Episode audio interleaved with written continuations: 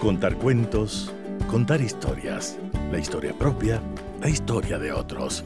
Desde este momento en Radio Sucesos, Déjame que te cuente. Déjame que te cuente. Un programa conducido por Gisela Echeverría Castro.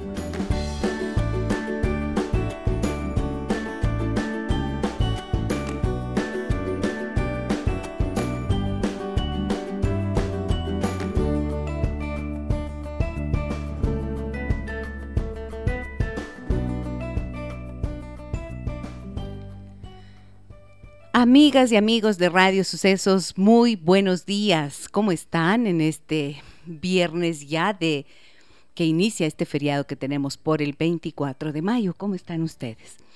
Espero que en paz, con tranquilidad, confío en que las cosas que puedan resolverse encuentren un camino que esté a su alcance, que esté en sus manos, que puedan encontrar esa solución que necesitan, que están esperando o que están buscando. A veces esas soluciones pasan por las decisiones que tomamos. Espero que así las encuentren. ¿Por qué? Porque eso puede ser indiscutiblemente un camino hacia la libertad, libertad que uno a la que no podemos renunciar jamás, libertad que nos pertenece y que nos compete construirla día a día. Estoy muy contenta de estar con ustedes. Soy Giselle Echeverría. El día de hoy tenemos un programa dedicado precisamente a las palabras de libertad. Palabras de libertad en donde vamos a poder disfrutar de este espectáculo que se está llevando a cabo acá en nuestra ciudad y mm, donde se comparten y se leen las cartas de Manuela Sáenz. No se lo pierdan, estamos con ustedes enseguida. Déjame que te cuente. Déjame que te cuente. Tu nombre se pronuncia Libertad. Es una obra que musicaliza las cartas de Manuelita Sáenz, la libertadora del libertador como ha sido conocida históricamente y a nivel mundial. Esta quiteña que luchó por la libertad de nuestro país, de nuestros pueblos andinos, de nuestros pueblos latinoamericanos. Ese era el sueño de la libertad. Y en esta mañana me da mucho gusto tener en el programa a Alexis Zapata. Él es el director musical de esta obra llamada Tu nombre se pronuncia libertad. Y está también conmigo Guillo Estrella. Él es compositor, músico, parte de la Orquesta Juvenil de, de Instrumentos Andinos y de la Universidad de las Américas, UDLA. Muy buenos días, bienvenidos, ¿cómo están ustedes? Muy bien, Gisela, muchas gracias por la invitación. Hola Alexis, ¿cómo les va? Muy bien, qué, qué, gusto poder compartir esta mañana. Me da mucho gusto a mí tenerles aquí porque, a ver, yo soy fan de Manuelita Sáenz. Qué bueno. Debería tener Manuela un club de fans. ¿Sí o no? Exactamente, una fanpage ahora. una fanpage podríamos abrirle a Manuela. Y cuando vi esto, eh, dije, bueno, me encantaría poder tenerlos aquí para poder conocer un poco más de lo que se trata. Tu nombre se pronuncia Libertad es una musicalización de las cartas de Manuela Sáenz, una obra inédita que conjuga varias ramas artistas, artísticas perdón, y los géneros musicales de la tradición quiteña desde su historia. El evento em, tiene lugar hoy en el Teatro Capitol a las 19 horas. Las entradas son gratuitas. Trato Capitol, eh, digo bien o Capitol.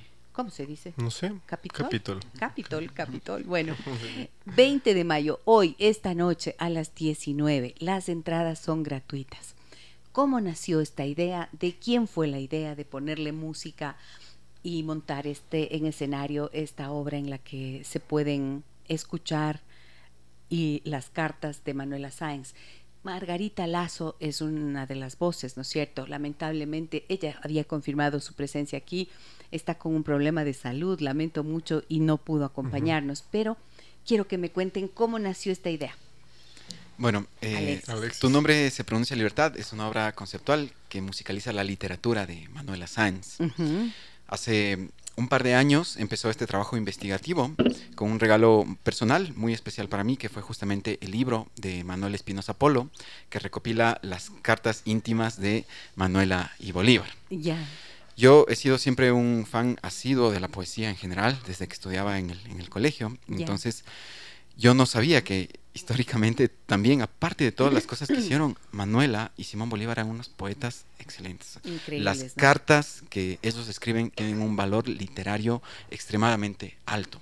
Entonces me enamoré inmediatamente del libro, me enamoré inmediatamente de su poesía y compuse previamente, hace un par de años, una obra que titulaba Albazos, Yarabis y Pasillos del Tiempo Heroico, que trataba de demostrar este romance entre los dos, muy enfocada en, el romance. Después esta obra obtuvo el, primer premio a la mejor producción de música popular, al premio Luis Alberto Valencia, otorgado por el municipio de Quito, que es uno de los premios más grandes para los artistas ecuatorianos.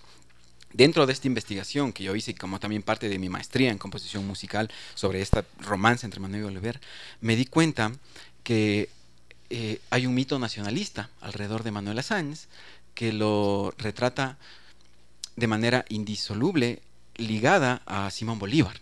Sí. Pero eh, después de investigar, después de leer la literatura de Manuela, porque ella escribió muchas cosas desde su diario, o sea, ella narra, por ejemplo, el 24 de mayo, narra el 25 de mayo, después cuando Bolívar muere, desde Paita, comienza a narrar también otras cosas. Entonces, dentro de estos escritos que yo encontré, me di cuenta que sería muy oportuno como artista hacer un trabajo que también permita desligar esta, este mito nacionalista, nos permita también entender la profundidad de Manuela, nos permita comprenderle... Más allá del libertador. Exactamente, como, como una persona muy importante que trabajó por la causa y dio la libertad a la patria eh, sin retribución alguna. Luchó mucho antes de conocer a Bolívar, incluso estuvo presente en la masacre de 1810, muchísimo antes de, conocer a Bolívar, y eso cambió su vida, como ella misma narra. Eso fue lo que cambió su vida. Ella se escapó del convento porque la tenían en un convento, ¿no? Se escapa del convento en, la masacre y ve todos los cuerpos muertos, y eso cambió, y desde ahí, como lo dicen sus cartas, empezó a luchar por la libertad y por la patria. Entonces, esta fue la principal motivación. Ahora es un segundo capítulo de, de esta investigación que he venido desarrollando desde hace años, y tenemos el lujo de poder estrenar esta obra. Tu nombre se pronuncia Libertad, dedicada a Manuela Sáenz y a todas las mujeres trabajadoras que sostienen nuestra sociedad.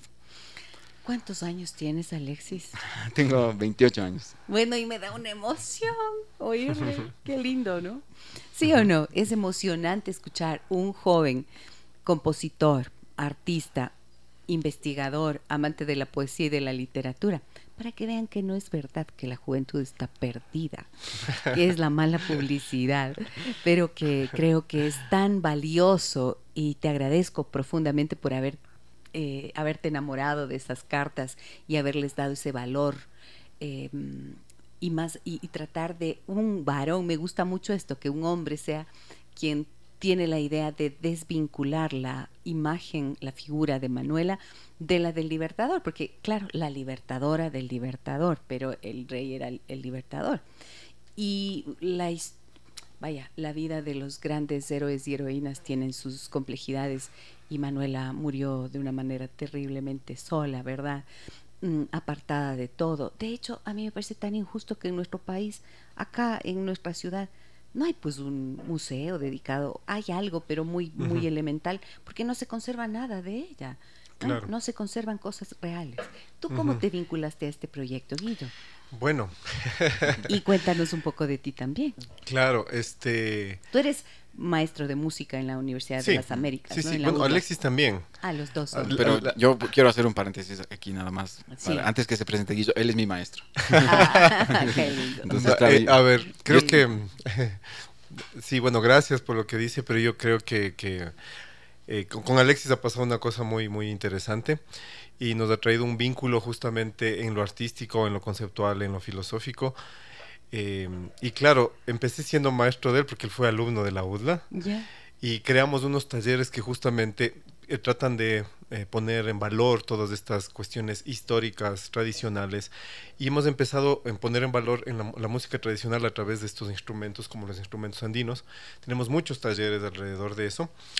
Y de ahí se crea la orquesta juvenil, ¿no? que es la que emprende este trabajo. De eso han pasado ya unos ocho años, más o menos, de este inicio. Y luego la orquesta tiene ya seis años de vida. Y decía que es particular mi relación con, con, Alexis porque él dice que soy su maestro, pero en este camino nosotros somos maestros y estudiantes. Entonces ahora que él ha tomado la posta y ha, ha sido líder de esta orquesta en estos últimos seis años, yo lo que he hecho es tratar de apoyar todo lo que quiera hacer, nada más, ¿no? Eso es un verdadero maestro. claro. Entonces, eso es un verdadero maestro. Eh, sí, yo soy por eso en este punto un músico más de la orquesta, nada más, ¿no? Eh, y creo que eh, Alexis ha tenido la virtud de poder llevar a la orquesta por el camino más prodigioso, que está en excelentes manos. Este, y nuestro vínculo es ese, que hemos, eh, junto a otros maestros de la UDLA, por supuesto, no solo los dos, creado una serie, una serie de talleres de música que giran alrededor de revalorizar la cultura ecuatoriana desde los instrumentos, desde la historia, desde la reflexión cultural, desde la, desde la importancia de estos referentes, ¿no? En este caso, Manuela. Entonces nació como un proyecto inicial que ya te contó Alexis respecto a esta obra y luego hubo la oportunidad, luego de este premio, entonces la Subseca cantó la, obra y hubo esta propuesta de Alexis de hacerlo como, como figura principal a Manuela Sanz. Y nos, ha dado, nos han dado la apertura de, de, hacer una gran puesta en escena, en donde ahí es me he vinculado yo. Yo hago de todólogo un poco en la orquesta. Entonces las locuras que se nos van ocurriendo ahí, lo, mi función es tratar de ayudar a que a, que, a cristalizar, a esas que, a que se plasmen esas locuras, ¿no? Entonces digo locuras porque esta obra está llena de, un montón de, cosas, ¿no? Que, han nacido de un pequeño sueño que se han ido incorporando. Uno de ellos, el, sueño de tener a Margarita Lazo en la voz, por ejemplo. Este que es una figura femenina además importante. Hemos querido unir generaciones también aquí. Hay muchos, como es una orquesta juvenil, hay voces nuevas, ¿no? Hay solistas jóvenes, hombres y mujeres que, que están eh, entregados al arte y también que están con esta misma convicción y con esta misma ideal, pero nos parecía oportuno tener una voz que ha marcado y que es un referente también como, como artista, pero como, mujer, como mujer también, claro. Y además poeta, Margarita. Sí, completamente. De hecho, Alexis en estas funciones que hemos tenido para público le estaba presentando con una cosa que, que Simón Bolívar decía a Manuelita y que le queda perfecto a a Margarita también. ¿Qué es? Ah, que es como, no me sé de memoria, él tiene el texto, pero que es una mujer este, eh, muy... Eh, eh, lo, que acabaste de decir, se me fueron las palabras. Em, bueno, Esa, esa, Sí, esa, frase la tomo de una carta que le escribe Simón Bolívar. Ah, y, esta carta, bueno, podemos empezar también a leer un poquito de, de, sí, ya vamos, Ya vamos, porque Entonces, yo, eh, traje, viene preparada. Claro, e, esta carta es, muy especial porque es la primera vez que Bolívar acepta que esté enamorado de Manuela y evidentemente a quien le cuenta esto es a su hermana Antonia. Entonces ya habían rumores, ya habían rumores por ahí de que Manuela era la amante de Bolívar porque Manuela estaba casada, ¿no? Claro. Entonces ya habían los rumores y, y este romance romance era un atentado, era considerado un atentado al, honor y a la moral pública y además a los intereses políticos de las nacientes eh, repúblicas. Entonces, en, esta carta que se escribió desde Pasto en, enero de, 1823, em, le, dice, le dice lo siguiente, ¿no? Eh, el mayor pecado de ella ha sido el fervor, que como patriota se ha desbordado en atenciones para conmigo. Bien sé que me obligo a mí mismo al intentar separar mis sentimientos de mis actos, pero ¿Qué hago con esta emoción loca que me incita a verla de nuevo? Ella abandonó su hogar para brindarnos a la causa y a ti, querida hermana, todo lo que su genio tiene en aras del bien común, enérgica cuando se lo requiere, se, desdobla en infantil ternura cuando su noble corazón lo pide, orgullosa, porque le viene de sangre, yo la he aceptado por la comprensión nuestra y su hábil descaro de imponerme su amor. Tú dirás que he excedido en ese retrato, pero en honor a la verdad no cabe más que apreciar. Yo diría que nunca antes me he sentido tan seguro de mí mismo como ahora, que confidencialmente hago esta declaración. Simón se encuentra enamorado. ¿Qué te parece? No es un colgorio, es Manuela, la bella. Dispensa mi efusividad, pronto tendrás más noticias mías. Sé que me deseas la felicidad, yo la tengo ahora tu afectísimo hermano Simón Bolívar. Ay, ay, ay. Qué maravilla, me emociono, me encanta. Me encanta porque es que es maravilloso esto. No, es maravilloso primero porque es son las cartas del archivo, el archivo original de las cartas y cómo retrata a esta mujer, o sea, ciertamente, cómo no la iba a amar si era una loca maravillosa, ¿no? Y mm, yo tengo cartas también aquí en este libro. Miren que este, este libro lo conservo como un, como un eh, tesoro. En algún momento lo compartí aquí. Se llama Memorial de la Ciudad de los Espejos y es Campaña Triunfal Manuela la Libertadora. Este fue un libro publicado por Marcela Costales, historiadora, que fue viceprefecta de, Pichincha, fallecida ya hace un par de años, me parece, dentro de la pandemia, creo.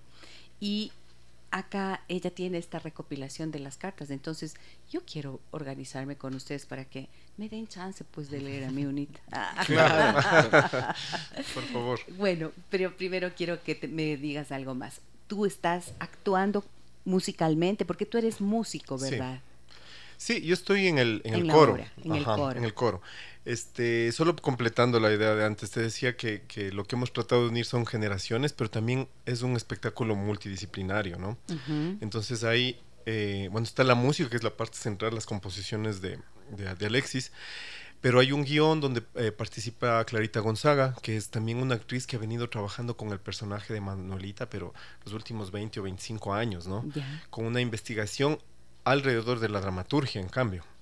Entonces, no sé, mágicamente se han ido uniendo esos, eh, esos actores ¿no? de, que, han estado vinculados a Margarita. Hay una dirección escénica a cargo de un gran teatrero, Daniel Morales. Eh, hay mapping en el teatro. Hay, ¿Qué eh, significa mapping? esta, estos videos que ponen en las fachadas del teatro, ah, donde van a estar imágenes históricas, imágenes de Manuelita pasando en el, en el teatro. Y también adentro del teatro hay video, hay danza, eh, a cargo de Mateo Robalino y su un grupo de danza. Este, y toda la música en vivo, como no sé cuántos somos ya, 40 músicos en escena, creo. O sea, toda la orquesta de instrumentos andinos, donde hay zampoñas, quenas, eh, braces, sección rítmica y además 16 coristas. Yo soy uno de los coristas, nada más. Qué maravilla. O sea, es un, es un espectáculo precioso. Solamente hoy es la presentación, una sola presentación. Eh, sí, por ahora hemos hecho eh, en el capítulo dos presentaciones del día de ayer y anteayer que son como ensayos con público en donde han ido los colegios, algunos colegios de Quito eh, y que han sido como ensayos abiertos, ¿no? Con una manera también de a los chicos eh, que conozcan de este espectáculo y que se incentiven alrededor de la, de la historia de Manuela. Y el de ahora es el único concierto, pero seguro vamos a, a buscar la manera de replicarlo, porque ha implicado un esfuerzo claro gigantesco. Que sí, y además merece que estén, no sé, ojalá que pudieran hacer una gira nacional. Sí. ¿No es cierto? Por todos los teatros ojalá, posibles. ojalá nos estén escuchando todos los municipios. Ojalá, en este ojalá, momento. ojalá. Ajá, y es importante, para, para, mí es importante comentar al, al querido público que, que, nos está escuchando que, bueno, las entradas para el concierto de hoy se han agotado, ha sido una obra que, ha, tenido, que, ha tenido gran acogida, se agotaron en realidad en un día, en un día desde que salieron en la disponibilidad. ¿Cuál es el aforo del Teatro Capitán? 600, personas. Y ya está agotado. Se ha agotado, pero esto es lo que quería comentarle al público. El concierto va a ser transmitido en vivo el día de hoy por la página web del Teatro Capitol y de la Secretaría de Cultura de Quito. Entonces, a las personas que no pueden acompañarnos en el teatro porque el aforo está totalmente lleno, pueden verlo en la transmisión en vivo, pueden acomodarse en sus hogares y vernos desde ahí. Eso sí, nosotros iremos buscando los mejores espacios para poder replicar esta obra. A Gisela le vamos a colar como corista, ¿no es cierto? Por favor. Ella listo, ahí me acepto. Acepto estar en el coro, por favor. bueno, me encanta tenerlos aquí, la verdad, a mí me emocionan mucho estas cosas. Creo que estaba pensando mientras los escuchaba y cada vez que voy a un espectáculo donde veo músicos, donde veo gente que canta, que interpreta instrumentos, Em, que está creando, cuando voy al teatro, cuando veo algo de calidad, siempre digo, gracias Dios, porque el mundo necesita a los artistas, necesita a los músicos.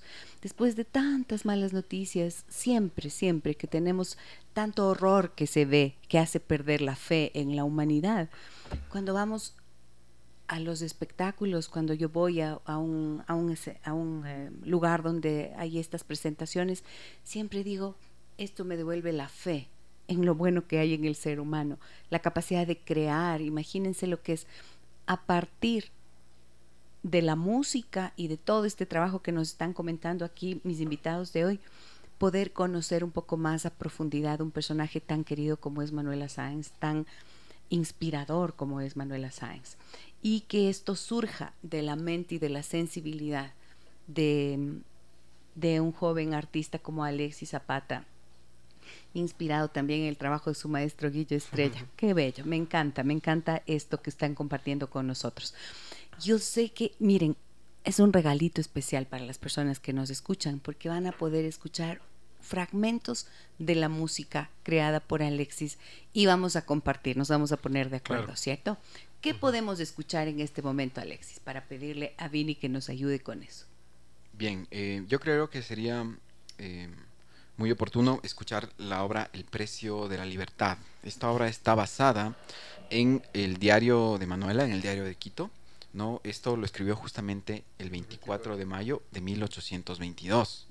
Entonces ella comienza a narrar los sucesos, por ejemplo, nos cuenta de la siguiente forma cómo transcurrió la batalla. Hoy ha amanecido con una gran agitación que ha despertado a todos en general. Los godos proclaman bandos a los cuatro vientos ordenando que no salgamos de las casas, pues hacer la contraorden es justificación de, rebeldía y se castiga con el cepo. Eh, bueno, entonces de esta forma es como van narrando la carta y ustedes en el audio que van a escuchar a continuación pueden también escuchar la narración de Clarita Gonzaga de esta carta y después la obra que se ha hecho en base a este escrito. Escuchemos. 24 de mayo de 1822. Hoy ha amanecido con gran agitación que ha despertado a todos en general. Los godos proclaman bandos a los cuatro vientos, ordenando que no salgamos de las casas, pues hacer la contraorden es justificación de rebeldía y se castiga con el cepo. Todos miramos a través de las rendijas y los visillos de las ventanas los godos corren a las faldas del Pichincha para detener el avance del general Sucre con su tropa, quien ya se encuentra arriba y les ha madrugado en posiciones. Me detengo aquí para observar y no perderme ninguno de sus detalles. Sin embargo, seguimos a pie junto a este ejército de valientes, a los cuales les sobran agallas para enfrentarse con los godos que si están bien apetrechados, armados y alimentados, tanto como organizados en la disciplina militar. Ahora vamos rodeando la cordillera hasta llegar a las proximidades de Quito, recibiendo noticias de graves acontecimientos, porque los realistas están por todas partes. Ya son las 5 de la tarde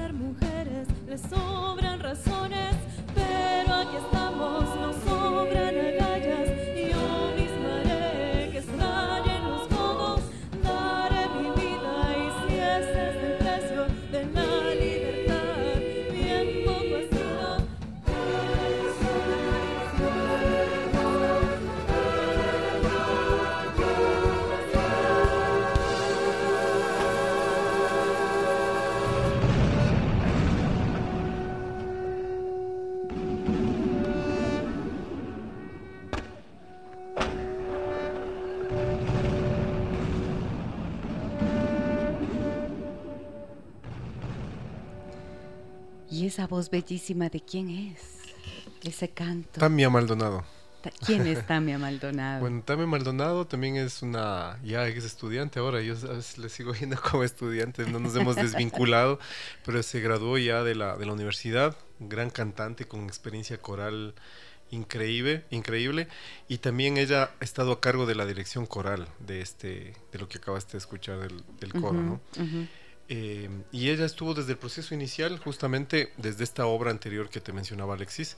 Ella fue la cantante principal en todo ese montaje y por eso ahora ha estado también a cargo del, coro. Eh, y nos ha ayudado en general a coordinar no solo el coro, sino todo, todo este montaje artístico. ¿no? Siempre también ha, habido mucho proceso eh, colectivo, creo yo, para, para darle este, mucho más alcance a las diferentes lecturas que pueden tener. Por eso nos parece muy interesante. Y lo que te decía de las generaciones, ¿no? La voz de una joven cantante como Tamia, pero también la voz de Margarita con todo su bagaje y su experiencia. que es como que mm, es ver las diferentes, los, diferentes lados de, de, este Manuelita también, ¿no? Una Manuelita joven, una Manuelita madura. Este, y también un poco ahora que escuchamos el coro, tuvimos la idea de que el coro tenga esta significación de la subjetividad de, Manuelita, ¿no? Los pensamientos de Manuelita. Porque sus cartas son esta parte íntima, ¿no? O sea, lo que conocemos es desde la historia muchas veces esta parte externa de, Manuelita, ¿no? Eh, la figura de Manuelita hacia afuera. Pero en las cartas siempre nos develan un asunto mucho más íntimo y personal, subjetivo, desde su mirada. Entonces, cuando leemos las cartas, ¿quién lee las cartas? Tenemos el personaje de Clarita, pero también está el coro que quizás simboliza sus pensamientos. Ah, qué belleza. O sea, este es como la voz en off. Exactamente. como la voz en off, el coro. Sí, entonces es como ver, como ver esas, esas múltiples caras, ¿no? Que todos los seres humanos somos así, pues, ¿no? Nuestra intimidad, nuestra parte externa. Entonces, y, y, además de estas facetas, ¿no? Joven, más madurez, entonces creo que ha sido transportar la voz de, Manuelita a estas diferentes instancias y a estas diferentes voces. Y ahí también ha sido una parte fundamental del proceso. Hermosa la voz. ¿Cómo cambia la educación? Ven, esto es la educación, ¿no es cierto? ¿Cómo elegiste tú ser, eh, estudiar música? Porque esto es bien importante. Siempre está el estigma, ¿no es cierto?, acerca de las elecciones que se hacen eh, a la hora de, tomar una carrera y entonces la música se ve como... Qué difícil camino, que no vas a, poder hacer ¿A qué más te vas a dedicar Además de músico, ¿de qué vas a vivir? Exacto. ¿Y cómo piensas pagar la vida de tus hijos si es que eres músico? O sea, ¿cómo? Esto me parece importante. Sí, bueno, y este también es como un mensaje para, para todos los jóvenes artistas de mi parte, ¿no? Yo eh, me he sentido muy atraído desde pequeño a los vientos andinos. Soy ejecutante de instrumentos andinos en realidad, zampoñas, quenas. Toco en la Orquesta de Instrumentos Andinos también, en la actualidad, la Orquesta Nacional de Instrumentos Andinos. Entonces, desde muy pequeño me he vinculado a la música andina y la música andina eh, como lo decía Guillo, está totalmente sesgada a un pensamiento que es menor, que, al que las músicas tradicionales representan menos, que no son cultas, que no merecen ser estudiadas. Es por eso que los músicos andinos eh, no, no, saben leer partituras, por ejemplo, es normal que, que no, no, no, se asocie la lectura de partituras, la composición musical, la armonía con un músico andino como concretamente, ¿no? Entonces yo había, había crecido con esto, pero desde pequeño, internamente mi corazón me decía que me iba a dedicar a la música. Entonces busqué las formas de poder especializarme. Yo decía, yo quiero ser instrumentista de vientos andinos, pero también quiero aprender a componer, quiero aprender a leer partituras. Entonces lo que yo hice fue, y gracias al apoyo de mi mamita, como siempre, irme al Conservatorio Nacional de Música y decirles, yo soy instrumentista de viento, me gusta mucho, puedo tocar unas canciones ecuatorianas, pero me interesa mucho también aprender a leer partituras. Y me dijeron, eh, evidentemente aquí no hay estos instrumentos que tú quieres. Dije, pero ¿y si hago las clases de solfeo aquí y si hago eso? Entonces, por un golpe de suerte pude ingresar por ahí. Entonces, y tomé clases de solfeo, tomé clases de coro también, también. Entonces aprendí a, estudiar. Después ya cuando estaba ahí, em, me dijeron, ya que estás aquí, coge un instrumento sinfónico. Entonces estudié trompeta en el Conservatorio Nacional de Música, pero todo lo que yo venía aprendiendo de, de la trompeta lo aplicaba a mis instrumentos de viento lo aplicaba de, esta forma, justamente también para luchar con este, con este estigma que es lo que hemos venido y creo que confluyó con, con mi maestro, eh, también de poder decir que la música tradicional es lo más valioso que tenemos, en realidad es un aspecto fundamental de nuestra identidad. Y para dominar un pueblo lo que justamente se ha hecho es atacar a la identidad, no saber quiénes somos, no saber dónde vemos refunfuñar de nuestro legado milenario de, como sociedad valiosa, fuerte, potente, una sociedad con una tradición inmensa. Eso es lo que nos ha hecho también ser eh, menos unidos, como, como lo que somos, no saber a dónde vamos como sociedad. Entonces, eso es lo que yo he venido luchando y lo que hemos venido haciendo también con Guillo al conformar estas orquestas tradicionales que fueron las primeras orquestas de instrumentos andinos a nivel universitario. Y esto es importante mencionar porque a nivel universitario es que nosotros podemos vincular nuestros montajes, nuestros conciertos con la investigación, con las publicaciones de libros. Entonces es aportar, tratar de aportar a la sociedad y también reconocernos y religarnos con nuestra propia identidad. Entonces no niego que ha sido un camino eh, difícil también por parte de mi familia, concretamente. En mi familia nadie es músico, ¿no? Entonces normalmente cuando yo les dije eh, que quería ser músico, eh, tuve una reacción bastante fuerte, ¿no? Como, ok, eh, no, no, te vamos a apoyar en esto, no, no queremos que seas, nos esperábamos que seas un, abogado. Que seas alguien. Que seas eh, alguien en la vida. Un, Así era, ¿no? Qué feas frases. Un médico. Entonces yo decidí como, me, he encontrado con maestros que han cambiado mi vida y me decidí como apostarlo todo por, por poder estudiar, estudiar música, por poder acceder a la educación, ¿no?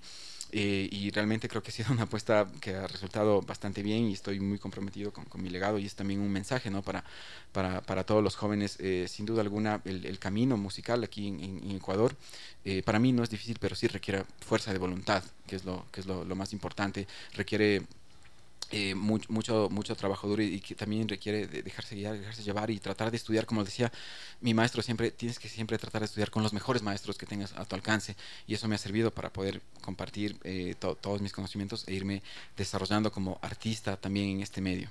Y gracias a la fuerza de esos sueños, miren lo que tenemos la oportunidad de disfrutar ahora.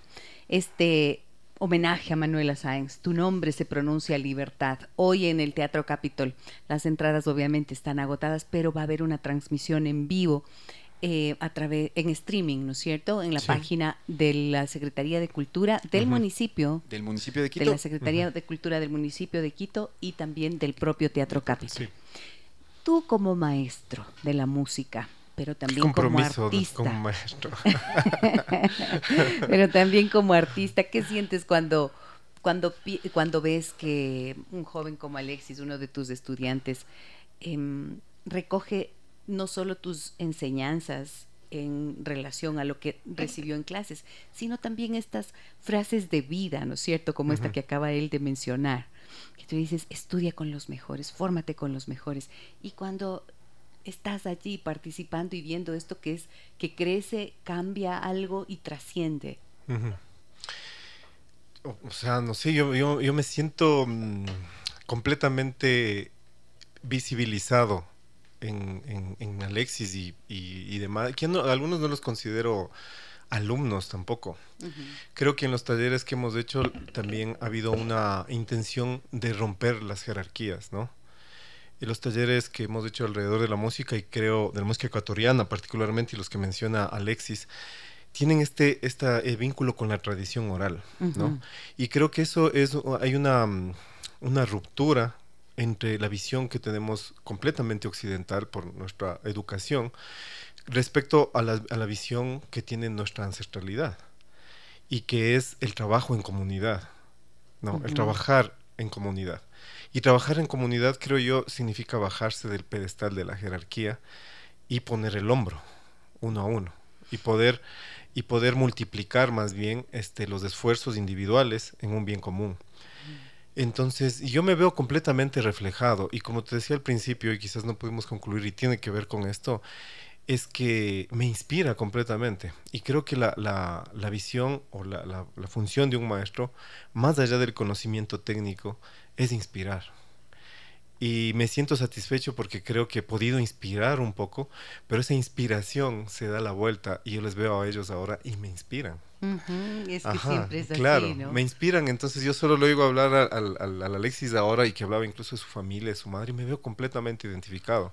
¿Tu camino musical cómo fue, Ah, a ver, yo te conozco de, de, las voces de este coro. Sí, Bocapelo. Bocapelo, ¿no es cierto? Puedes hacer un pedacito para que te escuchen la voz. Así solo para que escuchemos la voz. me, cogió en, me cogió en curva. Te cogió en curva. ¿Qué haremos? Como, a ver. No, hemos, no hemos cantado con los Bocapelo toda la pandemia hace dos pero años. pero un, a, algo, ¿no? Claro, a ver, ¿qué, no me acuerdo en qué estuvimos en un programa. En, otra radio yo te entrevisté hace algún tiempo, justamente con Bocapelo. De ahí yo te conozco, de ahí yo te recuerdo. un pedacito de lo que hace por ahí la tuba, el trombón en las bandas de pueblo, ¿no?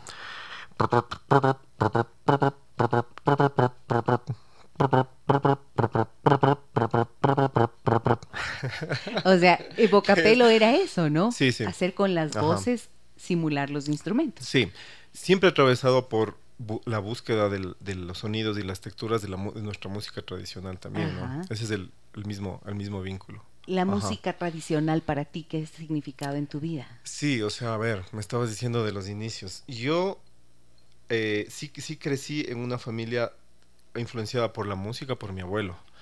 Mi abuelo, eh, Alfonso Arauz, fue un compositor de música ecuatoriana de muchísimos años. Y muy reconocido también. Sí, conocido. Eh, bueno, siempre a los compositores se les ha conocido menos, ¿no? Siempre se les conoce más a, los, cantantes, ¿no? a los artistas. Eh, pero entre el medio musical, muy conocido en su época, y entonces siempre hubo un legado musical. Pero también he sufrido esta transición, porque una cosa es hacer música en la casa ahí, en las, fiestas, ¿no? Y todo el mundo está feliz. Pero cuando uno dice, me voy a dedicar a la música, es otra, es otra cosa. Claro, claro. y también te enfrentaste a eso. Sí, en el caso mío, mis padres, por eso digo, me, siento muy reflejado cuando hablaba de su mamá, este, Alexis, ¿no? El apoyo. Siempre hubo apoyo de mis padres en ese sentido, ¿no? O sea, con temor también, ¿no? Como decir, o sea, ok, te apoyamos, pero pero cómo se que te va a ir la vida. Claro, pero verás en lo que te estás metiendo, entonces tú ve, ¿no? Mi madre me decía, ¿te metiste a eso? Tienes que ver cómo salir hasta el final de las consecuencias. ¿Quieres hacer eso? Tienes que hacerlo con todo y hasta el final. Así, Si ya te estás metiendo a eso, además ella conocía muy bien porque su papá era músico. Dice, yo sé lo complicado y lo difícil que puede ser pero si quieres eso tienes que meterte hasta las últimas consecuencias. Aquí estamos ahora hasta las últimas consecuencias. y no están tan malos esas últimas consecuencias. no, espero que no. entonces, ha sido ha sido ah, muy natural por la influencia de mi abuelo, entonces ha, sido siempre en la familia ha habido siempre música a mi alrededor y sobre todo la música tradicional, viniendo de mi abuelo que ha sido compositor de música ecuatoriana. Entonces, para mí la banda sonora de mi niñez, de mi adolescencia, es música ecuatoriana, música latinoamericana por todo lado.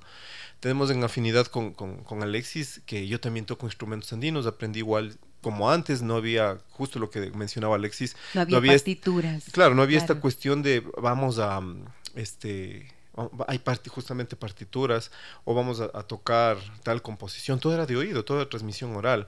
No había la cuestión de, tecnificarse desde ese sentido, ¿no? Y para mí esto, este proceso ha sido un nuevo aprendizaje también, porque yo aprendí de esa manera. Me ha tocado como volver a aprender a decir, bueno, voy a tener que leer una partitura con instrumentos andinos. Yo leo partituras, sí, pero con otros instrumentos. Mi educación vino desde lo académico, igual que, Alexis que te contaba la trompeta y todo, yo estudié bajo, por ejemplo. Pero tocar los instrumentos andinos para mí era distinto, porque yo todo lo tenía en mi memoria, lo tengo en mi memoria. Y entonces es como ahora me enfrento con una partitura y ¿qué estoy haciendo con esto?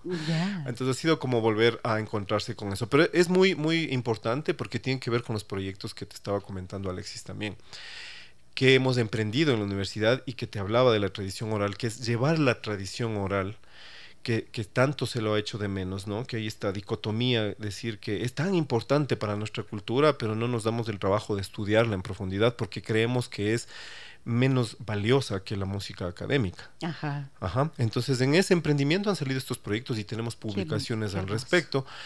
Tenemos, por ejemplo, un libro de marimba, están por salir cuatro libros también de, de, por ejemplo, las guitarras Galindo, sobre la, ejecución de vientos andinos, que es un libro que, está a cargo de Alexis, sobre la guitarra quiteña, un montón de, libros que están alrededor de la tradición oral, ¿no?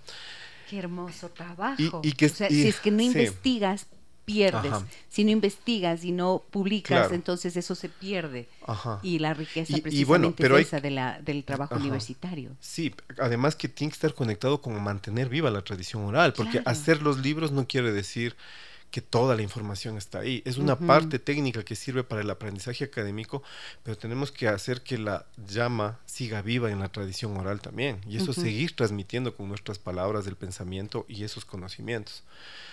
Entonces, este, nada, te cuento esto porque esta, mm, este bagaje, estas investigaciones, estas recopilaciones, estas partituras, estas transcripciones, también le dan lugar al, lenguaje que ocupamos en la orquesta. Correcto, y entonces sigue siendo como este flujo de inspiración de ida y vuelta, porque es nada más apasionante para alguien que ama la música poder conocer esa raíz, ese origen y mirar que está vivo o ponerlo o darle vida y nueva vida. O sea que toda la música que ahora eh, forma parte de, de Tu nombre se pronuncia libertad ya tiene partituras. Exactamente. Y este es un anuncio importante también para eh, dentro de este proceso y es que este proceso concluye también con la publicación de un libro digital que todo nuestro público podrá descargarlo a partir del día de hoy de la página web de la Secretaría de Cultura del municipio de Quito. Es justamente el libro de partituras donde están escritas las adaptaciones de los poemas y los escritos de Manuela Sáenz y que incluye también las letras que fueron adaptadas y que es de acceso libre y que es justamente el resultado final de este proyecto como un, proyecto universitario que somos nosotros, siempre enmarcados en la investigación y poder compartir mediante esta publicación también un pedacito de este proceso. Bien por la Secretaría de Cultura del municipio. Bien, me gusta reconocer las cosas que se hacen bien, ¿verdad? Porque esto permite que entonces estas cosas ocurran sin muchas veces eh, sin la sensibilidad en este sentido de las instituciones que a las que les corresponde el impulso no se puede cristalizar y entonces bien también por esa secretaría. debería ser más frecuente nada más. Debería ser más frecuente, no solo no solo cada 200 años. Exactamente. solo por el bicentenario, no, ha de ser, no, por favor, no. bien, tengo mensajes en el em, en Facebook donde hacemos nuestra transmisión en vivo. Miren lo que nos dice Judith Andrade. Dice, qué belleza escuchar a jóvenes y conocer más nuestra historia. Felicitaciones, muy educativo el programa. Ivette Hidalgo dice que está escuchando el programa. Jessie dice, qué hermoso poema, felicitaciones. Deberían presentarse en el Valle de los Chillos. Irina Cerda dice, a mí también me llena de emoción saber que hay interés en la juventud ecuatoriana. Qué bonito maestro. Eh, maestro y aprendiz, bueno, ya no es un aprendiz, ¿no? Juntos para compartir el valor del arte, la historia y el legado que nos dejan los grandes seres patriotas por nuestra libertad. Muchísimas gracias por eh, estos mensajes. Tengo más acá, pero necesito, necesito, necesito ir a una pausa. Vuelvo enseguida, amigas y amigos. 16 de junio de 1822. 17, 10 de abril agosto, igualdad. Lo que tenía que suceder ya estaba predeterminado, configurado, latente, como ese viento imprevisto en las esquinas de las bocacalles en dorada luz de mediodía. Me llegaba ya su rumor en las ligeras neblinas precursoras de tempestades, en el azul siniestro y mítico del rebullente mar Pacífico, mientras la goleta de Amante me trasladaba del puerto de Callao a Guayaquil. Las olas con sus cuentos de ahogados, de tesoros perdidos, de ballenas infinitas, de caracolas de cristal, me vinieron remedando sensaciones, fragores de gritos de guerra. Desde el vientre de mi madre, este instante me estuvo esperando, en el desolado juego del destino, del tablero cuyas piezas nadie sabe por quién son movidas, empujadas, acechadas en la nebulosa destrucción de lo que nos imaginamos nuestro.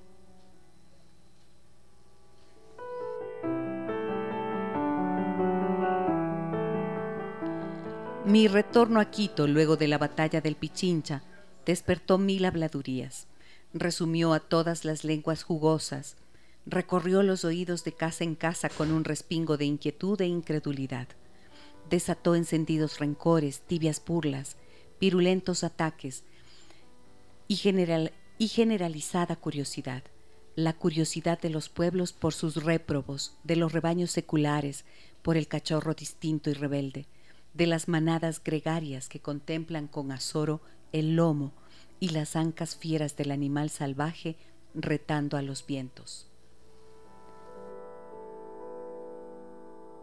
E inquietud disimulada en el dominio sobre mí misma que había alcanzado con los años y las desventuras, con un matrimonio aburrido y tedioso, en donde todo me estaba prohibido y vedado, mal visto, pesado y excomulgado, me corría por dentro en minúsculas espinitas que sólo Jonatás, era insistente en apreciar. Ese día, esa fecha, rasgada en el calendario de las predestinaciones civilinas, era el día de la llegada del Libertador a mi ciudad. Así me lo comentó Juan Larrea, ese hombre elegante y cabal que siempre supo ver en mi actitud la única defensa de mi propia dignidad y el miedo que a veces acorralaba la ribera de mis veinticuatro años, tornándome díscola, petulante, altiva hasta el desprecio.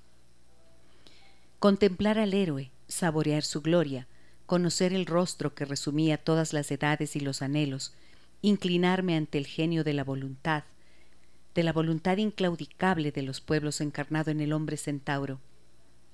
Mirar, mirar de cerca al legendario comandante de tantas las batallas, al vencedor de los Andes, al criollo tronco generoso de nuestra raza, que venía infligiendo derrota tras derrota a las otroras gloriosas huestes españolas. Saludar, aunque solo fuese una reverencia frente a él, a todos los seres amantes de la libertad, que en él habían concentrado su grito, que en él proclamaban su sueño, que en él resumían un mundo nuevo de retos propios. Postrarme ante la encarnación de la libertad, ante el espejo de mi vida entera, ante el conductor de las victorias de esta patria mía, que ya no sería jamás arrebatada por nadie. Casi como en sueños contemplé al Pichincha de las victorias de Sucre, en cuyos ecos aún gemía el fragor de la batalla y los timbales de la gloria. El cielo penetrante joya cóncava y traslúcida de Quito parecía irradiar enérgica cósmica, energía cósmica y marcial. Los instrumentos de bronce de las bandas indias tocaban las más disímiles melodías, mientras un abigarrado pueblo, enorme, anónima y acesante serpiente, esperaba en convulsiones de impaciencia al libertador. De pronto, un regimiento de húsares con sus sables siniestros cortó los rayos del sol lanzando chispazos sobre la multitud. Los clarines impenetrables y agudos extendieron sus alaridos, y en medio de dos filas de lanceros, humanas estatuas de la revolución, pude verlo, majestuoso, sereno, profundamente embebido en la ovación delirante, en los vítores, en la adoración desenfrenada del pueblo, bañado en pétalos de flores, frágil lluvia de colores. Quise correr a la calle y lanzarme a sus pies, besar su mano, desenfrenar mi júbilo total, pero en mi admiración terrible, en la ofuscación del corazón desbocado, solo alcancé a tomar una corona de laurel y lanzarla a sus pies. La traicionera mano de Misino desvió la corona que golpeó la mejilla de Bolívar. Él volvió hacia mí su inescrutable mirada, buscándome culpable, hundiéndome aterrada pero cuando nuestros ojos se encontraron, el rayo irrevocable de una atracción brutal nos hirió a los dos. En ese instante se encabritó en el aire el exterminador fogonazo del amor. ¡Qué belleza! ¡Ah! Así relata Manuela cuando conoció a Bolívar. Tú tenías algo para compartir.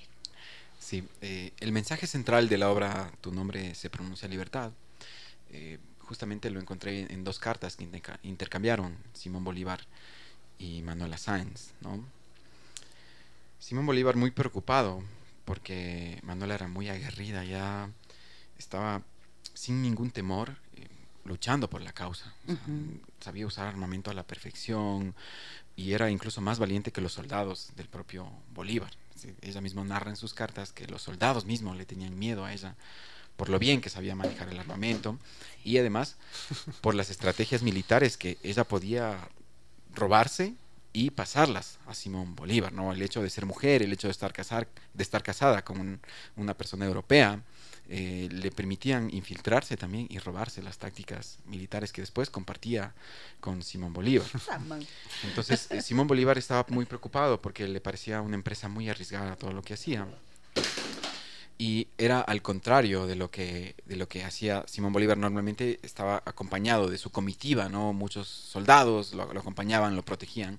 Manuela andaba sola, andaba sola, muchas veces acompañada solo por Nathan, eh, y bueno, con, con ella, con ella siempre, siempre andaba.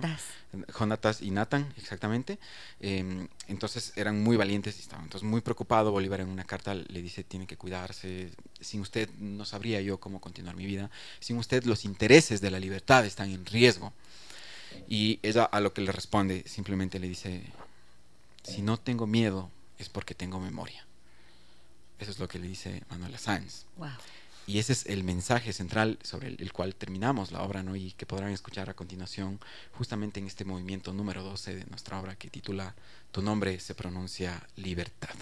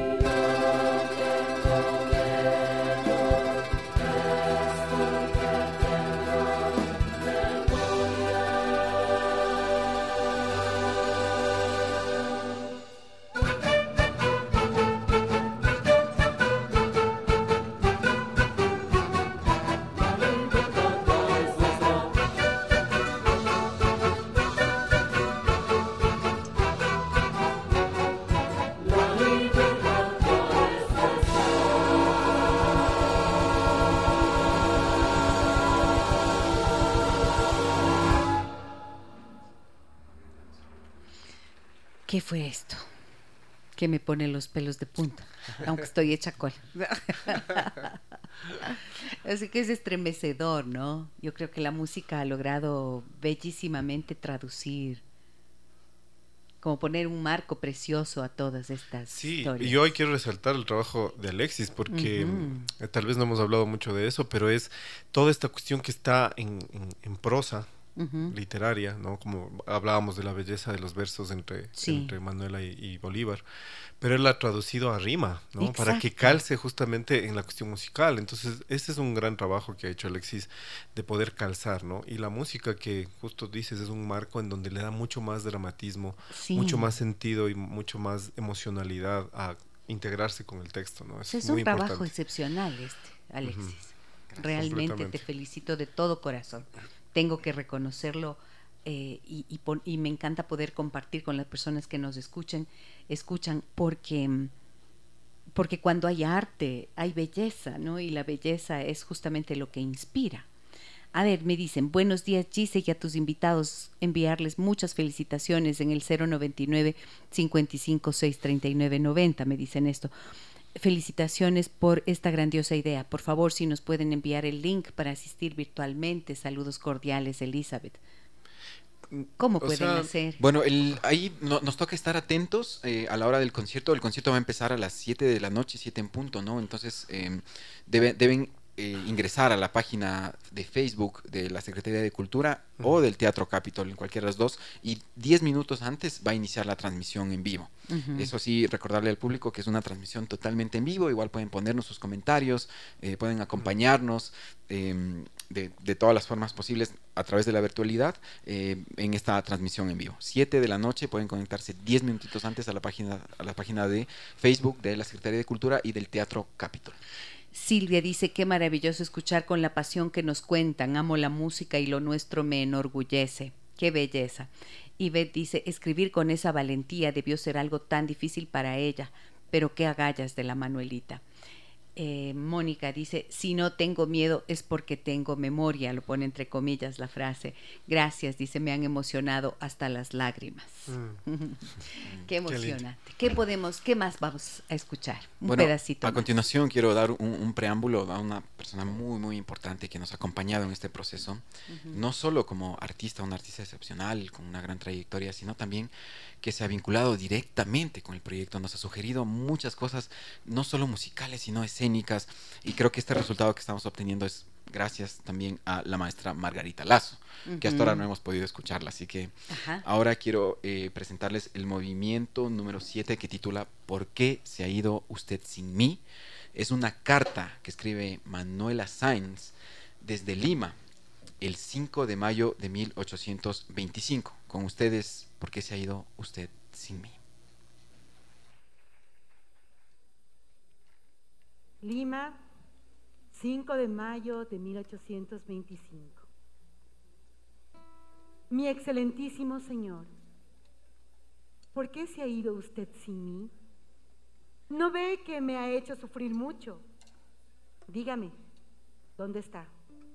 Estoy muy triste, pero no puedo juzgarlo. Sé que al alejarse ha querido evitarme un gran dolor.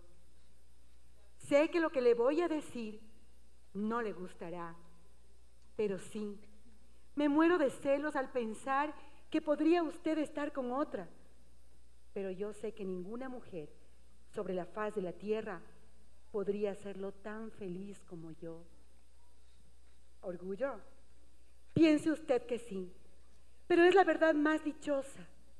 Por su amor seré su esclava, si el término amerita, su querida, su amante. Lo amo, lo adoro, pues es usted el ser que me hizo despertar mis virtudes como mujer. Se lo debo todo. Amén de que soy patriota. Suya, Manuela Sáenz.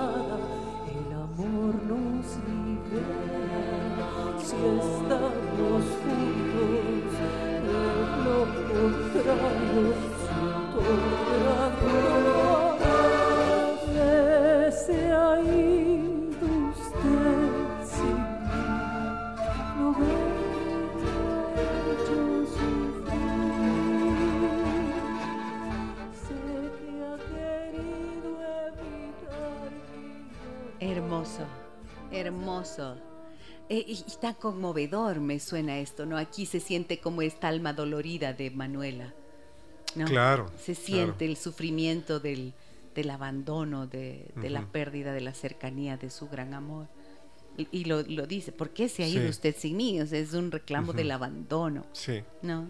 Sí, y además... Y la música efectivamente como... Mm, y ahí la experiencia de Margarita en la interpretación creo que es, pero fundamental, que es lo que decíamos, ¿no? El poder, lo señalaba Alexis y es increíble, Margarita nos ha dado una impronta con toda su eh, experiencia en lo interpretativo, pero también en su experiencia vital como artista, ¿no? claro. Y, y, que, y su aporte, además de admiración por, por, por, Manuelita también, ¿no? Como personaje. Entonces ha sido, creo, un proceso muy bonito y que ha hecho que la obra crezca, ¿no? Eh, y creo, yo, me siento ahí también como aprendiz porque toda la, eh, justamente la experiencia de, Margarita nos ha señalado cosas que no son solo musicales, sino conceptuales, estructurales. Eh, se mete en todos los espacios, ¿no? Margarita y nos señala y eso es increíble porque creo que eso ha hecho crecer la obra, pero también nos hace crecer a nosotros como, como creadores, creo yo, y como, como artistas también, por su experiencia. Es una mujer muy inteligente y además que es muy detallista en todas las cosas, en señalar todas las cosas, pero además es muy generosa, muy generosa. Entonces eso ha sido vital. Todas esas cosas se han ido este, entretejiendo. Confluyendo, claro. hermoso, sí. el resultado. Eh, yo les estaba preguntando acá en interno, ¿qué es esto? Les digo, ¿es una ópera? ¿O, como qué género es? Les preguntaba. Y me parecía interesante la, explicación que me daban. Quizás no se puede catalogar, no se puede dar una definición, ¿no? Sí, es una obra multimedia quizás. lo que he buscado es que sea una obra conceptual, en realidad manejarnos un mismo concepto que fue este movimiento número 12 que, que, podemos escuchar, como dirigirnos a este mismo concepto y utilizar todos los elementos para crear una experiencia en el, en el público y además lanzar el mensaje muy claro, eso es lo que queremos como artistas, nos hemos dado cuenta que todo lo que hacemos es un mensaje político en realidad y tenemos que hablar de estas cosas, tenemos que como artistas también aportar al crecimiento de la sociedad, a la conservación del patrimonio. Mónica Sáenz nos dice, gracias querida Gisela, este homenaje para mi antepasada, de quien me mm. siento muy orgullosa, e igualmente a los autores. Mónica, tienes que venir a contarnos cómo es eso, qué sabes de tu antepasada, qué tienes, qué registros históricos hay. Quizás ella no sería la que ha conservado las cartas. Las cartas, ¿cómo llegaron a conservarse? ¿No es cierto? estábamos preguntándonos Preguntábamos de eso, mientras estábamos aquí en interno. Digo, ¿cómo, cómo se habrán logrado conservar? Eh, ¿dónde, están, ¿Dónde está su cuerpo? ¿Dónde está esa parte? Yo no la sé, ¿sabe? No. No. No, tenemos. En, en Bogotá hay una casa de Manuela Sáenz. Claro, aquí en Quito también hay, en el centro del museo. Pero no es su casa, porque es que ella no tuvo casa. ¿Sí se fija?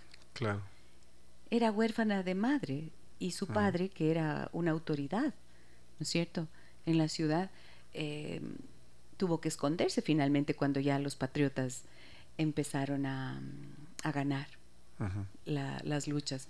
Y ella no tenía casa y se fue a vivir en Bogotá con Bolívar. En Bogotá está la casa en donde se desarrollaba esa reunión en la que ella le salvó a él la vida, que es tan conocida, ¿no es cierto?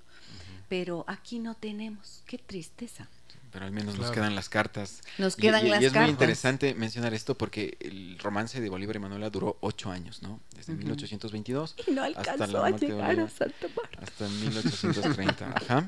Y en estos ocho años de este amor tan tempestuoso se escribieron más de 800 cartas. Dios mío, eso, es, eso es constancia. un pues, intercambio postal muy, muy, muy grande. Algunas de las cartas siguen perdidas, otras se conservaron en archivos de naciones, se, conservan eh, justamente en las familias, eh, se conservaron algunas, pero algunas todavía siguen, siguen perdidas.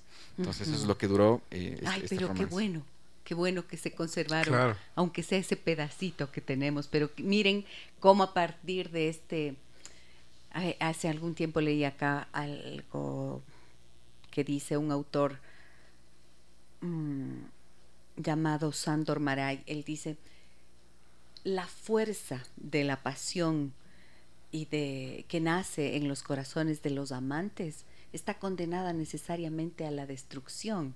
No pueden mm. sobrevivir más allá de un cierto tiempo. Sin embargo, siempre los amantes han sido reconocidos, valorados y admirados, envidiados, elogiados. Por eso, porque ese corto tiempo, no importa cuánto dure, es el que le da esa intensidad, ¿no es cierto? Y lo que hace creer que efectivamente el amor existe entre dos personas. Pero es que acá no son cualquier par de personas, pues. esa, es esa es la gran diferencia. es que aquí además están unidos por una causa, que es una causa máxima, una causa libertaria para mí la libertad es más importante incluso que el amor. Y creo que si se juntaron estos dos, es que tenía que tener ese final trágico que tuvo la historia de ellos. Claro, Manuela se entera que Bolívar estaba muy enfermo, ¿no? Y deja todo y va corriendo a verle para despedirse al menos. Lastimosamente no pudo llegar y se entera. No te digo, por eso se, se entera de que Simón Bolívar murió y intenta suicidarse. Se deja picar por una serpiente porque quería poner fin a su vida también, pero la salvan. Entonces eh, fue tal la tristeza que provocó esto, pero después Manuela eh, siguió, siguió viviendo más, más años y seguía escribiendo también, seguía haciendo... Claro, y le visitaban los, eh, los, los, amigos que tenía, ¿no es cierto? La gente importante de su época, estos intelectuales que le visitaban allá en su casa en Paita, donde finalmente se dedicó a enseñar a la gente del pueblito vivió de la manera más humilde allí. A ver, nuevos comentarios tengo en Facebook, me dicen, ¿dónde estás? Eh, Irina dice, Gisela, mi sincero agradecimiento a todo el gran contingente artístico por tan hermosa creación, cada detalle, cada voz nos transporta indudablemente en el tiempo, un tiempo inimaginable de resistir para una mujer admirable, fuerte y valiente como Manuela. Sé que toda su valía se identifica con muchas mujeres ecuatorianas. Gracias y mil bendiciones. Desde ya, bienvenidos a Ambato, dice. Chicos, les tocó y yo les puedo ayudar llevando el micrófono. como corista mismo. Como corista mismo, por favor, acéptenme. Eh, Pili dice, déjame que te cuente, ojalá se retomaran las clases de cívica e historia en las escuelas y colegios para hacer que las nuevas generaciones recuperen el amor a nuestra historia, el amor a nuestra música y obviamente amor a la patria. Necesitamos mucho, necesitamos mucho recuperar el patriotismo. Ahorita que dice esto esta amiga que nos escribe, estoy pensando, esta misma obra, no sé, pues en una grabación, algo, debería estar en todos los colegios de todas las escuelas, ¿no es cierto? Ya podría ser esto un... Eh, ya es un producto cultural. E, e, ese había sido nuestro objetivo y por que permite la educación. habíamos planteado a la Secretaría de Cultura estas dos funciones que las hicimos el día de ayer y anteayer exclusivamente para estudiantes de escuelas y colegios. Porque igual en nuestro trabajo como artistas nos hemos dado cuenta que la cultura también se ha convertido en elitista. Y no debe ser así, no debe ser así. La cultura debe ser un bien común al cual tenemos que tener acceso todos. Nosotros preguntábamos a los chicos de las escuelas y colegios hace cuánto no habían ido a un concierto en un teatro. Y la respuesta de la mayoría fue o nunca he ido a un concierto en un teatro o con la pandemia hace ah, más de dos años que nunca he ido. Entonces eso es realmente preocupante, como se menciona en ese comentario nuestro trabajo también como vinculados a la universidad es crear más espacios para difundir el arte, porque el arte no debe ser reservado para la élite y además el arte es lo que nos hacemos humanos, ¿no? Entonces también es lo que siempre solemos decir en nuestros montajes, la educación musical debe ser de libre acceso hace varios años ya que no tenemos educación musical en las escuelas, es realmente una pérdida. Eso es asesinar lo más sagrado que tenemos como seres humanos, pues, que es el ser, la capacidad sensible. Completamente, se ha, simplificado, entre comillas, la supuestamente educación artística, ¿no? Cuando antes había, no era lo ideal, pero había más espacio para poder hacer estas cosas. Mencionaban el espacio de la oratoria, de la cívica, este, que eran espacios, sí, de reflexión y de, valor, de, poder valorar el arte, ¿no? También. Y creo que justamente eh, la misión como artista es la reflexión y la sensibilización Por supuesto. Y que a veces lo vemos como, como menos, hablaba Alexis sobre el tener una postura política y creo que entender que ser sensibles en la sociedad, de que el, de que el, el hilo conductor ¿no? y la misión de un artista es sensibilizar y hacer reflexionar a la sociedad, es una postura política también. ¿no? Es una postura política de nosotros como artistas, pero que debe convertirse en una postura política de la sociedad, ¿no? Porque creo que es lo único que nos diferencia y lo, que nos hace crecer. Solo es cuestionarnos qué somos, quiénes somos, de dónde venimos. Nos hace, aunque parezca y suene a cliché, es lo único que nos hace pensar hacia dónde vamos. Exacto. Si no, estamos siempre repitiendo los mismos ciclos, repitiendo nuestra propia historia, patinando sobre el lodo. Eso es lo que pasa si no reflexionamos. Y creo que el arte, o sea, el entendimiento de nuestra cultura, de nuestras falencias, de nuestra historia a través del el arte y la cultura, es fundamental porque viene desde la, desde la emoción y desde la sensibilización. Y eso es y eso es completamente, se arraiga completamente en nosotros cuando viene desde lo sensible. No es lo mismo recibir una clase de historia desde, desde lo magistral, ¿no es cierto? Y desde la eh, historia contada eh, tan aburridamente. A eso me pues. refiero, desde lo, académico, desde lo académico, malentendido lo académico como esta cosa a veces aburrida, reiterativa, memorística, sino desde la emocionalidad. Tenemos que conmovernos, tenemos que sensibilizarnos y ahí nuestra historia es fascinante y está diversa y rica en, en todos me los Me parece que tienen un tesoro ahorita. O sea, esto es una creación maravillosa. Realmente miren cómo las personas que nos escuchan se conmueven y nos escriben. Y, y bueno, yo creo que en serio, no sé qué irán a hacer, wow. Pero van a tener que estar en todos los teatros del país. Es que es indispensable que esto pueda llegar a todo el país, a todos los ecuatorianos, aquí fuera del país, no sé. Es que es un producto maravilloso, es algo, digo, producto cultural, producto musical.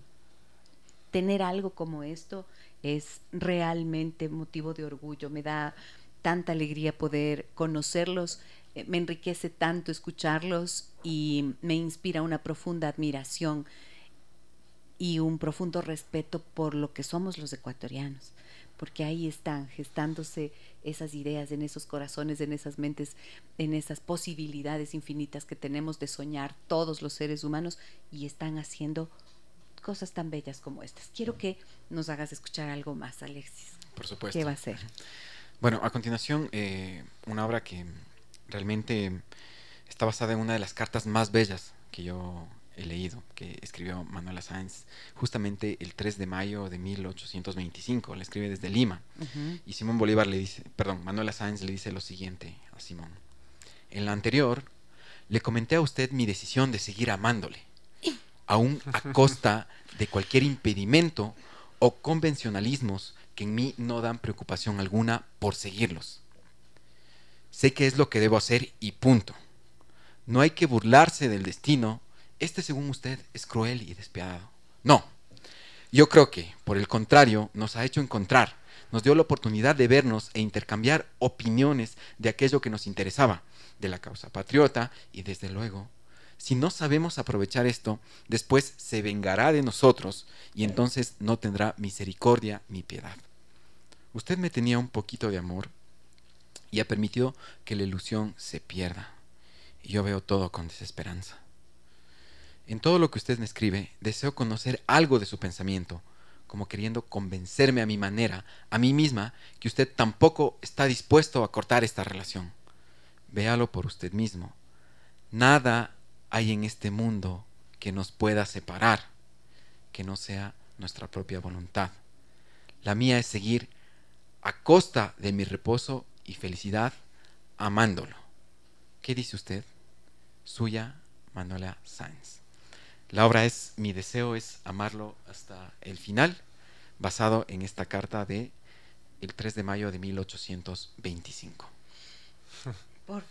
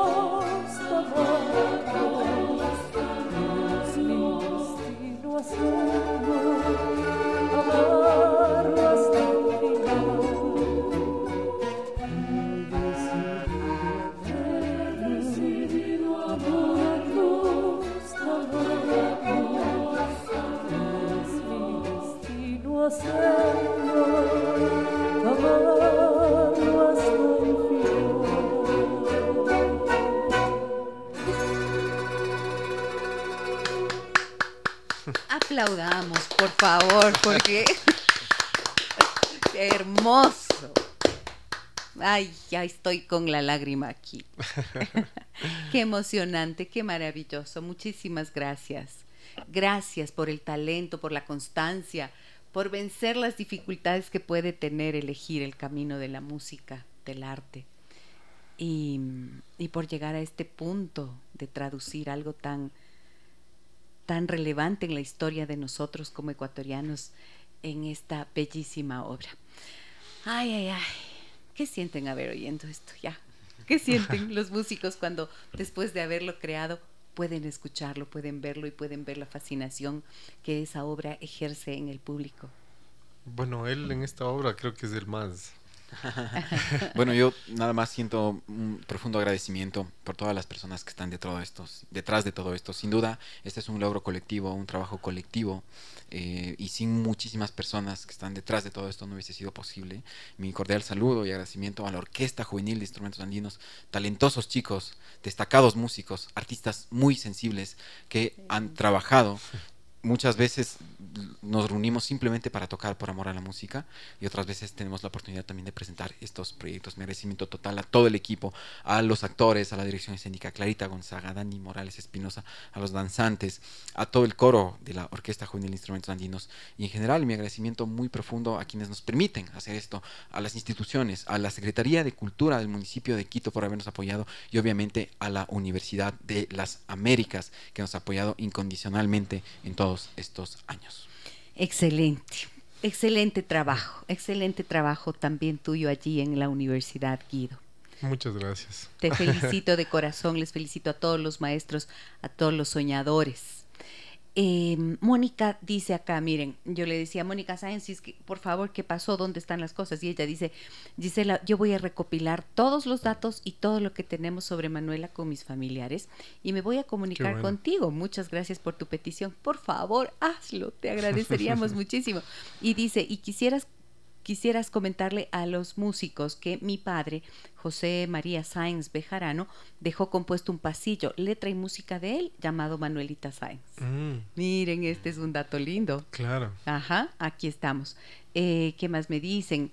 Estrella dice, buenos días con todos. Gracias, estimada Gisela, por excelente programa. Invitados todos a contagiarse y llenarnos de la valentía de Manuelita Sáenz para escribir la nueva historia juntos hoy, subiendo la misma a la misma embarcación, dice. Eh, ¿Qué más dice? Mm, admirable, Manuelita Sáenz. Estas son las noticias que deben difundir todos los medios, dice Silvia. Esto emociona y motiva conocer y reconocer lo que somos. Gracias Gisela por hacerlo, me dicen. Pato dice, extraordinario programa, qué falta nos hace a nuestra sociedad la cultura y el arte narrado fascinantemente. Qué nivel, felicitaciones. Fabiola dice, qué lindo, qué lástima no haber escuchado antes de esta magnífica obra. Me encanta la historia y más la nuestra. Ojalá se puedan presentar otra vez. Mónica dice, tienen que estar en cada escuela, en cada colegio, en cada teatro, en cada parroquia. Esta obra hermosa tiene que ser difundida a todos los ecuatorianos que amamos nuestra historia. L. bueno, hemos Como decimos en mi pueblo, L. L toma. este, hemos, tenido un compromiso férreo con eso, con los talleres que te hemos contado. Hemos hecho, eh, antes de la pandemia, una serie de talleres con colegios y escuelas también, a propósito de difundir, por ejemplo, en el caso del primer libro, em, con los talleres de marimba, ¿no? Hemos hecho un, este, hemos propuesto algunas instituciones también, no todas tienen la visión, creo yo, ni la apertura de hacerlo. Eh, la obra ahora de Alexis nos ha, nos ha, dado el lugar de tener un poco más de esa apertura y vamos a volver a proponer porque hemos hecho, como digo, trabajo de, de, ir a escuelas y colegios, a universidades. Y lo hemos hecho desde nuestro lado, haciendo un contacto directamente con instituciones para poder brindar este conocimiento y estas experiencias, ¿no? Porque a veces no son solo obras, como en este caso, que como tú hablabas, son productos culturales. A veces estos productos culturales son conciertos, son libros, son ponencias, son talleres de aprendizaje que hemos dado a veces a otras instituciones especializadas, es decir, otras escuelas de música, otros, gente que está vinculada con el arte, pero también a la gente en, en general, ¿no? Entonces nosotros tenemos ese compromiso. No siempre, no siempre las instituciones que deberían lo tienen, y ese es un poco el, justo lo que tú decías, ¿no? Qué bueno que la subsecretaría ahora haya apoyado todo esto y hay que aplaudir eso, pero creo que tiene que también ser más consistente y más frecuente. Y también, bueno, sé que también a, a, partir de este, en este gobierno, eh, se ha recuperado esta posibilidad que existía de que las empresas, ¿no es cierto?, de que las empresas eh, puedan eh, apoyar la cultura, apoyar los, em, los, eh, proyectos culturales. ¿O no, es así? Eso, es un mito. Ah, acabó el tiempo. En serio, me habían dicho que es así. Tenemos este programa abierto, pero las acciones culturales deben ser concretas, directamente direccionadas y no decir no abrir un tributo donde tú mismo tienes que buscarlos. Ah, ok, claro, porque ese es el problema. Entonces deberían ellos, pero es que en cambio ahí se pierde la plata, o sea, es un problema en este país. Justamente la educación es gravísimo. la educación y la cultura pueden cambiar esto, pueden cambiar esto. Como por supuesto. Yo les, cuando he tenido clases, la oportunidad de dar clases en escuelas, lo único que suelo decirles, de nada les sirve, les va a servir tener la cama más grande si después no van a poder dormir. Bien dicho. Muy bien. Felicitaciones con triples signos de exclamación nos ponen. Bello programa, me parece una obra monumental por la música compuesta y por la investigación hecha. Deberían haber otras presentaciones. Sí, sí, sí. Otra, otra, otras presentaciones, muchas presentaciones. Que tenga larga vida como la memoria, la historia y la propia vida de Manuela han tenido. Sigue teniendo y seguirá porque eh, figuras como ella trascienden todo lo demás. Mm, quisiera agradecerles profundamente por haber venido hoy aquí. Manuel, Manuelita, Margarita Lazo, te envío un abrazo con todo el corazón, que te recuperes, que estés perfecta para esta noche y que mm, podamos verte en otros escenarios. A todos esos músicos, a todos esos artistas, gracias Guillo por estar aquí. No, muchas gracias a toda la audiencia. Siempre esta retroalimentación de toda la gente nos hace seguir comprometidos nosotros tenemos un compromiso férreo. Creo que el encontrarse con el arte y con la música se vuelve ineludible en algún momento y a uno no lo ve como profesión, sino como el destino de vida. Nada más. Entonces ese compromiso creo que es férreo para nosotros, así que los que quieran participar, lo único que les podemos decir es que valoren lo que hacemos los artistas, que se sensibilicen y que se enganchen con todo lo que estamos haciendo, porque no es más que el sentir nosotros enamorados de lo que estamos haciendo y poder transmitirles lo mismo para que tengan desde su óptica también este, esta sensibilización de la que estamos hablando. Eso.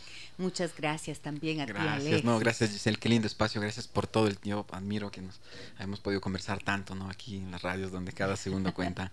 Qué lindo, estoy muy contento con Radio Sucesos contigo, Giselle, y por, por, este hermoso espacio. Yo nada más quiero decir al público, gracias por acompañarnos y que en estos 200 años aún nos queda incólume la esperanza de la definitiva liberación. Así es, es un trabajo que tenemos que seguir haciendo y haciéndolo desde nuestros espacios más cotidianos. De eso se trata definitivamente. Ustedes ya escucharon la información. Por favor, en Facebook pueden buscar Teatro Capitol y estar atentos para que puedan disfrutar de la obra aunque sea de manera virtual. Digo más que sea porque lo presencial no se compara, pero tener la posibilidad de verlo como si fuera una transmisión televisiva ya es también una cosa bien importante. También en la Secretaría, en la página de la Secretaría de Cultura, ¿no es cierto? Allí entran ustedes a Facebook, buscan eso a la hora 7 en punto de la noche, hoy pueden disfrutar de esta maravillosa obra tu nombre se pronuncia libertad. Musicalización de las cartas de Manuela Sáenz. Hoy nos han acompañado Alexis Zapata, director musical de la obra, Guillo Estrella, compositor y parte de la Orquesta Juvenil de Instrumentos Andinos de la UTLA. Mil gracias. ¿Algo más? No, ya no. Invitarles que sigan las redes de, ah, de la orquesta. Estamos, eso, eso, por favor, sí, todo. Para todo, nuestro público, eh, para las próximas presentaciones de este proyecto y nuestros próximos proyectos pueden encontrarnos en Facebook como Orquesta Juvenil de Instrumentos Andinos. En Facebook como Orquesta Juvenil de Instrumentos Andinos. Y para las personas que usan Instagram, estamos como Juvenil OIA. Juvenil OIA. Muy bien. Lindo está quedarse este feriado acá en Quito. Hay muchas cosas que hacer. Está esta muestra, está esta obra, pero también hay una cantidad de actividades interesantísimas eh, relacionadas con el 24 de mayo todas propuestas culturales. Les dejo un abrazo muy grande a todos ustedes, amigos y amigas, que disfruten de su fin de semana, de su feriado. Yo mañana tendré la alegría de encontrarme con estas mujeres maravillosas que eh, vamos, em, con las que voy a trabajar el taller Mujeres que se aman de verdad. Y el día martes que estamos de vuelta les contaré cómo nos fue. Un abrazo grande a todas y todos. Soy Giselle Echeverría. Hasta el próximo martes. Las historias que merecen ser contadas y escuchadas. Historias que conmueven, historias que inspiran. Mañana, desde las 9 y 30, déjame que te cuente. Déjame que te cuente. Con Gisela Echeverría Castro.